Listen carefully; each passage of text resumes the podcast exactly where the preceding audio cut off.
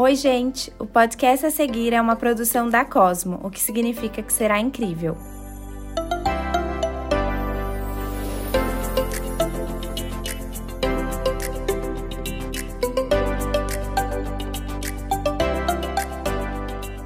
Eu sou Ana Cristina Sampaio, comunicadora e criadora de conteúdo e apresento o CosmoCast, podcast que busca inspirar, entreter e informar quem nos ouve através de jornadas interessantes. Com diferentes pontos de vista, escolhi convidados que irão partilhar suas histórias de sucesso, experiências e o que aprenderam em suas jornadas. E como bônus, alguns episódios diferentes para fazer um bom mix. Tudo para ajudar na busca da nossa melhor versão se inscreva e compartilhe com os amigos.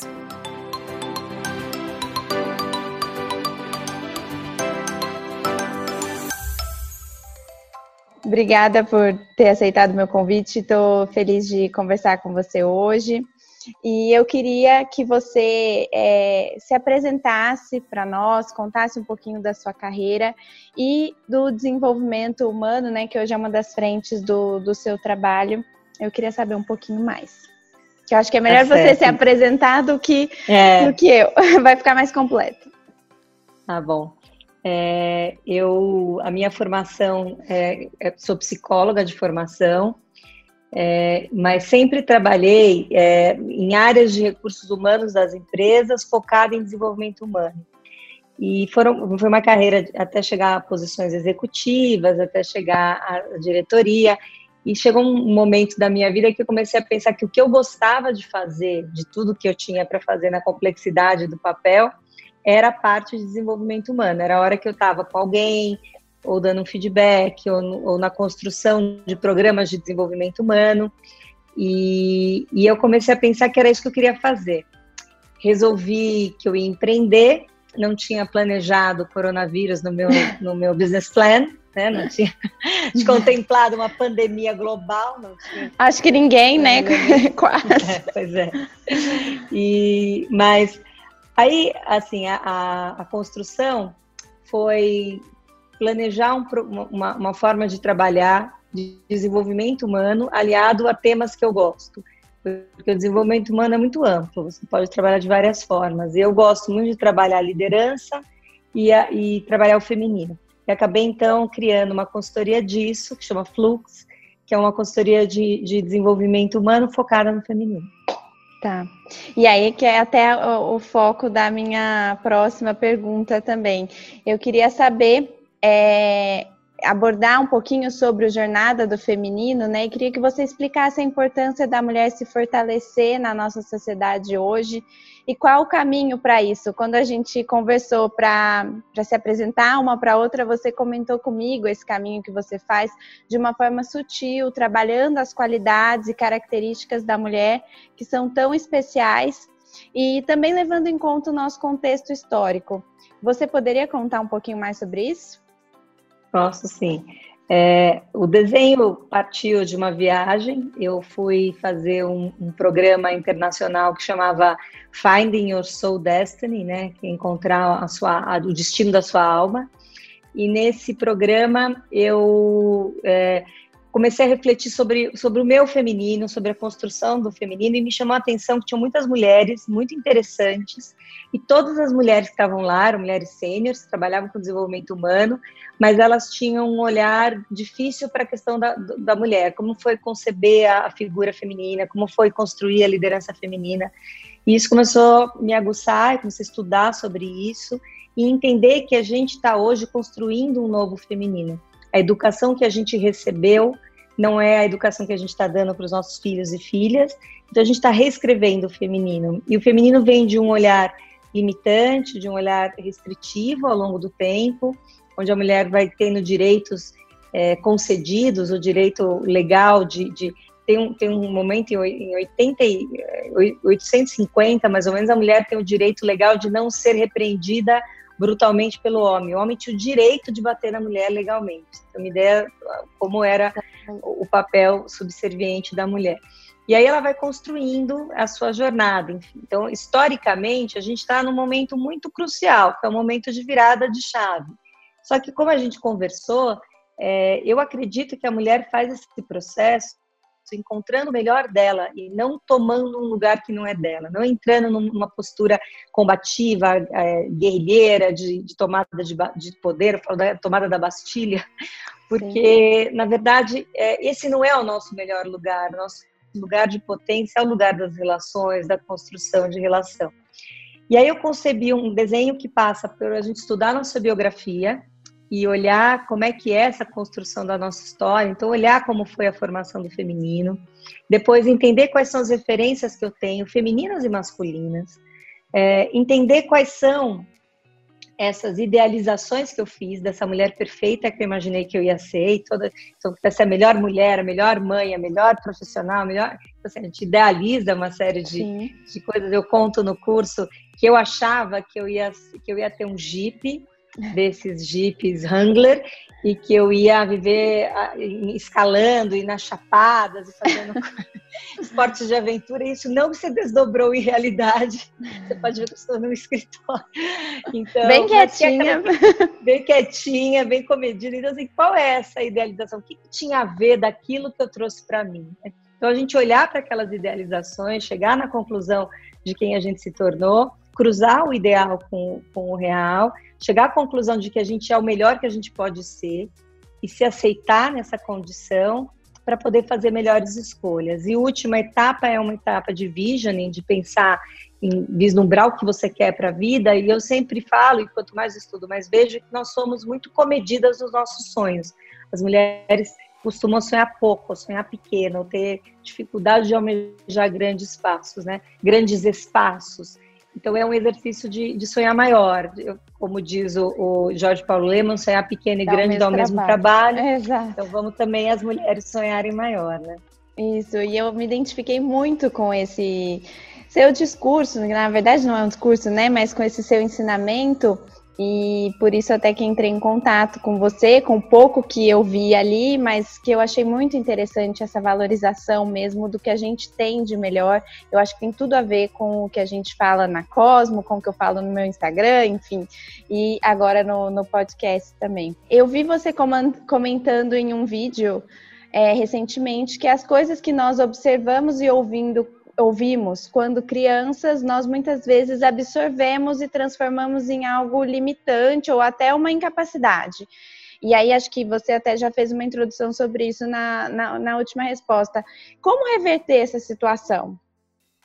Se Sim. existe uma forma. Eu, eu falo que esse, esse é um ponto muito, muito importante, que é a gente não tomar, se a gente não rever as, as, as informações que a gente recebeu, e muitas delas a gente toma como, como determinantes, e isso faz com que a gente tenha profecias na vida, né? Então, assim, ah, é isso foi o que foi dito para mim desde pequena, é isso que eu vou ser, e é até aí que eu vou chegar. Eu sempre faço alusão do elefante de circo, que tem um toco de madeira pequeno que prende um grande elefante. Sempre você olha e fala, bom, por que que, graças a Deus não tem mais elefante nem circo, é. mas você vê aquele bicho preso, e fala, por que que ele está preso? Porque quando ele era pequeno, aquilo o prendia, ele cresce acreditando naquilo. Então, o que, que a gente cresceu acreditando? E eu, quando atendo, eu atendo coaching muito, é uma das minhas áreas de mais atuação, eu vejo tem gente que remete, conta com as, as palavras que ouviu na infância. Ah, minha mãe dizia que eu...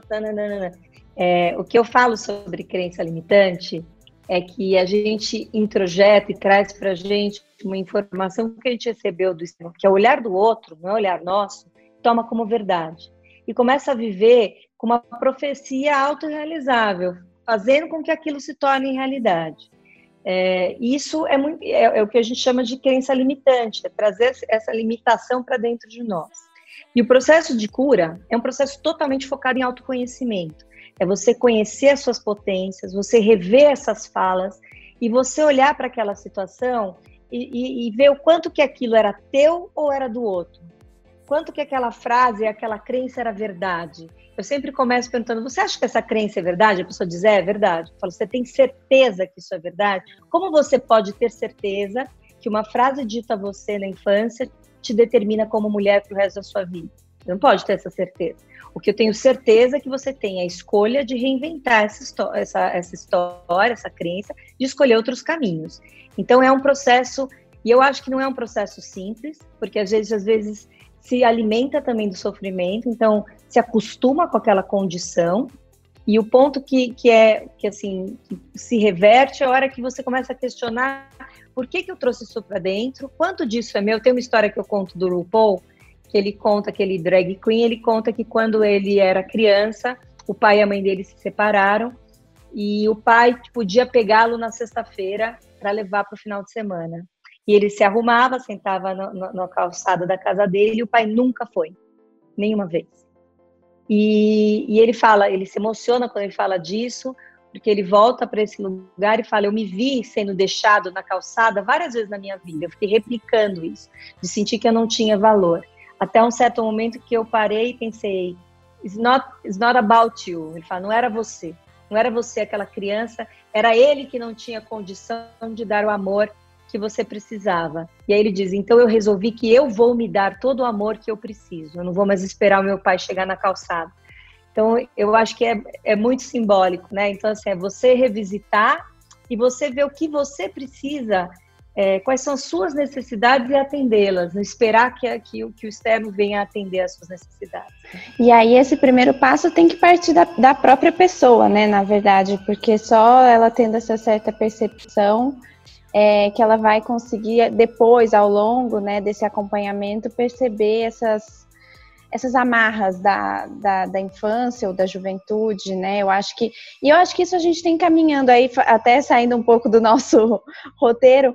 Eu acho que isso a gente vem caminhando para uma melhora, né? Até essa consciência de procurar ajuda, ela tem se tornado mais é, mais presente na nossa vida, né? Antes tinha muito esse Sem tabu de, de você não poder procurar uma ajuda, né? De você ou só, você procurar uma ajuda quando você de fato estava precisando de algo é, muito concreto, quando você Dura, tinha um problema. Tá no, tá no, é. Né? Eu vejo o seguinte: nunca teve tão disponível recursos a respeito de autoconhecimento. É, eu sempre posto na minha página, é, que tem uma página aberta e uma fechada, e a, a página aberta é Flávia Camanho. E eu sempre posto na minha página assessments e, e, e, testes psicológicos de graça, tem um monte que te dão pistas de como você se conhecer melhor. Então, hoje, ativos, aplicativos que baixa é, e acompanha o seu humor, você entende os seus comportamentos, tem é, exercícios que você pode baixar e fazer. Eu acho que é um processo. A, a mudança é uma porta que se abre por dentro. Então, é um processo que você tem que estar disposto a abrir. E é muito importante que eu acho que assim, você tem que ir no ritmo que você dá conta, né? O mineiro tem essa expressão, o que, que eu dou conta? Você tem que dar conta, não é para reverter a vida e virá-la de ponta cabeça. É ir de uma forma gradativa se conhecendo, entendendo. E o que eu falo é o seguinte: o mais importante quando eu falo de autodesenvolvimento e autoconhecimento é libertador. Porque se você não se conhece, você vive os planos de outra pessoa. Você não vive os seus planos. E às vezes quando você conhece querer, quem né? você é, né? Sem querer. Porque a pessoa também tá... que está na sua vida, ela não tem aquele, ela não sabe do impacto não. que ela está gerando, né? E, e, e numa, como você falou, numa relação de pai e mãe, que muitas vezes é uma relação de puro amor, mas a pessoa sem querer ela projeta isso no, no filho e aí acaba é, gerando. É, ela traça os planos que ela achou que são os melhores, né? Exato. E, ou o marido, ou, ou você com seus filhos. Então, assim, a gente traça para quem a gente ama o que a gente acha que é melhor, com menos sofrimento, Sim. enfim. Mas não necessariamente o que a gente acha que é o melhor é a solução. Às vezes, a solução pode ser de mais sofrimento naquele momento, mas a pessoa está querendo buscar aquele caminho, Sim, né? Tem que passar então, por aquilo, que, né? É isso. Então, eu acho que se conhecer é libertador, porque você assume a rédea, você fala, bom, e, e eu falo, não é que você não vai errar, você vai começar a saber, assim, os meus clientes de coach falam: olha, olha você ali fazendo isso de novo. A gente faz de novo, não tem problema, mas pelo menos eu sei. Eu falo, bom, eu sei que eu faço isso em busca disso, eu sei que eu busco reconhecimento, eu sei que eu busco aceitação. Você começa a entender quem você é e, e, achar um equilíbrio. É. Muito legal. E, e, a gente vê tanto isso hoje na nossa vida, eu pelo menos, é, depois que, enfim, fui fazer, buscar ajuda terapia, tudo, tudo muda. É, é, Flávia, eu também uh, queria partir daí, segundo mais seguindo mais ou menos essa linha, né? Nós estamos vivendo um ano totalmente diferente e muita gente até comentando na internet, brincando ou mesmo levando a sério, fazendo memes sobre o cancelamento de 2020, que, não, que foi um ano que não serviu para nada. E ao contrário, eu vi uma reflexão que achei muito interessante, que na verdade diz que esse é o ano né? O ano da mudança necessária, aquilo que, que gera um incômodo e aí nos força para a transformação. Você acha é, que evoluiremos emocionalmente e também no nosso comportamento? Eu sinto que assim, o ano de 2020 é para parar e pensar o que que essa situação está exigindo de mim. O que que eu tenho que ser diferente nessa situação, né? É como eu reajo ao que está acontecendo. É, eu, eu sempre trago quando as pessoas falam, ai, mas eu não tenho alternativa, ai, mas eu estou fechado em casa, ai, mas eu estou angustiado, eu sei, eu não tenho a menor dúvida que existem níveis diferentes de angústia e tudo mais. Mas sempre trago uma fala do Viktor Frankl, que é um psiquiatra austríaco que foi preso em Auschwitz, e ele falava que em Auschwitz ele olhava as pessoas presas e que naquela situação tinha tudo, tinha os mártires, tinha as pessoas que morriam só pela ideia de estar lá, morriam rápido, tinham pessoas que, que tentavam é, reagir, mas que tinham um, um, muitas pessoas que eram as que sobreviviam, que olhavam e pensavam, que usavam a última das liberdades humanas, que é a liberdade de escolher sobre como reagir às situações.